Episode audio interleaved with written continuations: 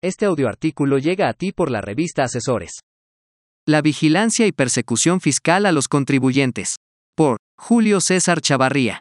Como es de todo sabido, desde hace algunos años una de las promesas más sobresalientes que el Estado realizó hacia los contribuyentes es el no incremento a los impuestos existentes o bien, la creación de nuevos. Sin embargo, cabe destacar que el elemento importante que no solo subsiste, sino que además incrementa, es la fiscalización a los gobernados. Por consecuencia, se incrementará la recaudación. Si bien es cierto, la autoridad fiscal posee diferentes medios y métodos de fiscalización que van desde los directos mencionados en el Código Fiscal, como lo son las facultades de comprobación, el uso del buzón tributario. Sin embargo, hoy por hoy se basan en procedimientos internos no señalados en las disposiciones fiscales, pero que se aplican de manera perjudicial a los contribuyentes. Uno de los ejemplos más destacados en la actualidad son las tan señaladas invitaciones sobre la situación fiscal, las cuales buscan no solo una aclaración sino, de alguna manera, el cobro coercitivo de alguna contribución.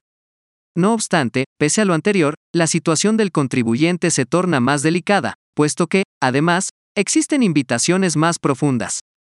En este sentido, cobran relevancia las invitaciones de vigilancia profunda, pues se han convertido en uno de los pilares fundamentales de fiscalización directa, ello sin necesidad de cruzar las formalidades y procedimientos de las facultades de comprobación, situación que vulnera totalmente la seguridad de los contribuyentes.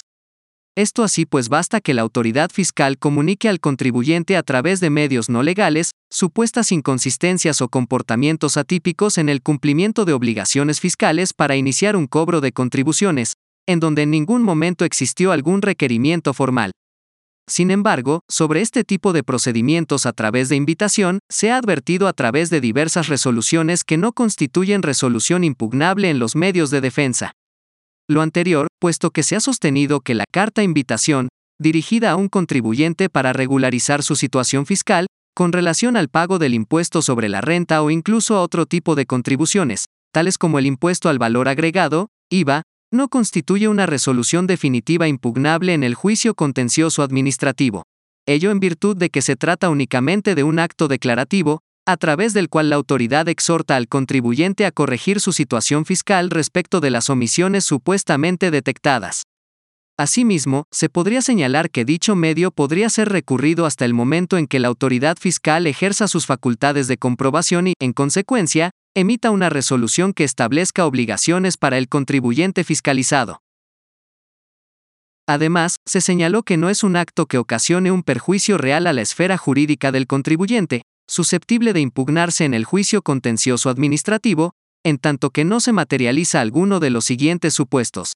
A. No constituye una resolución definitiva, entendida como la que no admite un recurso o admitiéndolo éste sea optativo, o bien aquella que, atendiendo a la naturaleza jurídica de la resolución, sea esta expresa o ficta, constituya el producto final o la voluntad definitiva de la administración pública. B. No cause un agravio en materia fiscal, es decir, una afectación relacionada con el cumplimiento de las leyes fiscales, así como a los casos distintos a aquellos en los que se ocasiona una afectación en la relación jurídico-tributaria existente entre el contribuyente y el fisco. Esto así pues solo existen supuestas inconsistencias detectadas. C. En una resolución denegatoria subsistan las mismas particularidades de la misiva de invitación, dado que no se determina cantidad alguna a pagar ni se crean derechos o establecen consecuencias jurídicas para el interesado, como tampoco contiene la pérdida de algún beneficio, la existencia de un apercibimiento y la correspondiente declaración de incumplimiento que lo haga efectivo, por lo que no genera perjuicio alguno. En este orden de ideas su justificación se basa en que no existe un procedimiento formal de la autoridad fiscal, ni tampoco una resolución que implique un crédito fiscal. Ahora bien, una de las preguntas que surge ante todo ello es, ¿cómo inicia este procedimiento de vigilancia?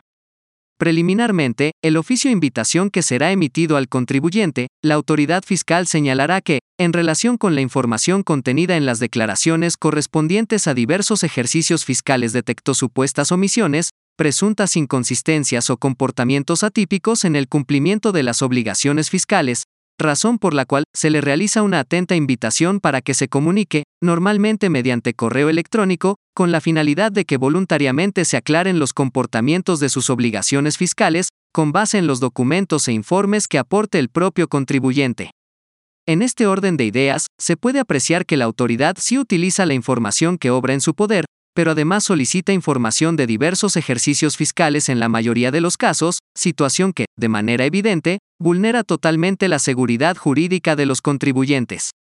Aunado a lo anterior, dichas invitaciones no tienen base o fundamento en alguna de las facultades de la autoridad fiscal, situación que deja por fuera de los procedimientos legales establecidos, dando oportunidad a supuestos procedimientos internos de la autoridad fiscal.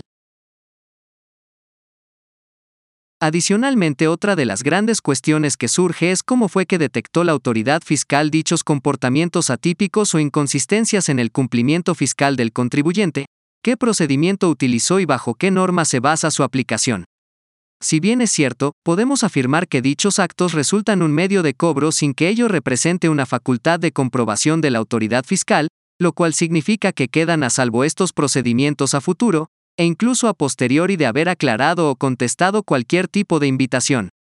Lo anterior pudiera la autoridad considerarlo como una forma de asistencia al contribuyente, pero no existe tal delimitación de manera formal en la legislación fiscal, lo cual tergiversa su significado a un constante monitoreo, revisión y control hacia el propio contribuyente.